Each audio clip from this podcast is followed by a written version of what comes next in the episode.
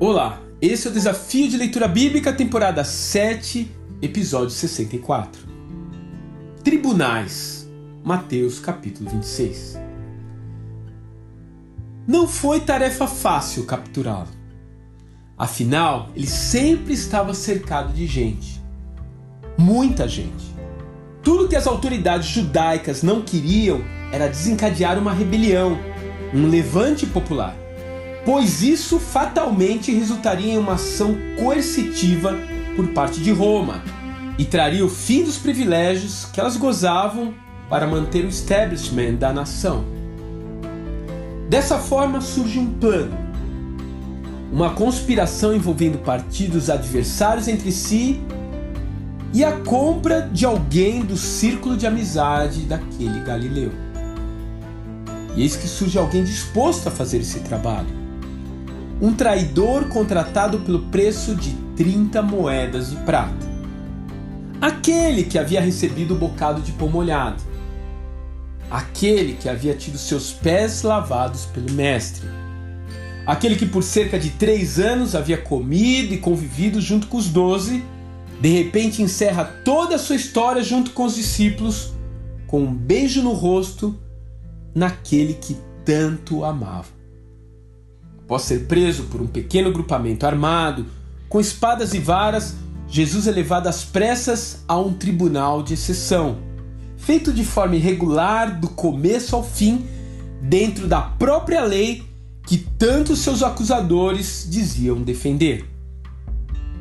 Sozinho, no banco dos réus, ele será submetido nas próximas horas a um total de seis julgamentos, sem direito à defesa sofrendo violência física e obrigado a produzir provas contra si mesmo. Em suas respostas às acusações, o Nazareno sugere a irregularidade do processo. Por que vocês me interrogam? Por que vocês não me prenderam no templo? Falei tudo abertamente. Onde estão as testemunhas contra mim? O outro lado da moeda, porém, é que o Messias foi abandonado em todos os sentidos. Onde foi parar aquela multidão que o acompanhava nas ruas há apenas uma semana atrás?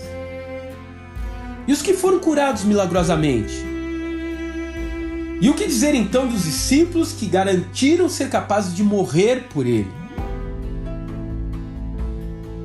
Você também já se sentiu assim?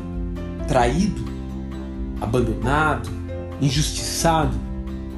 Já teve seu coração apunhalado por alguém que frequentava sua casa? Pois você está em boa companhia. Se o mundo não poupou o Mestre, tampouco terá consideração por seus seguidores. Mas não desanime, quando você for levado diante dos seus acusadores, jamais estará sozinho.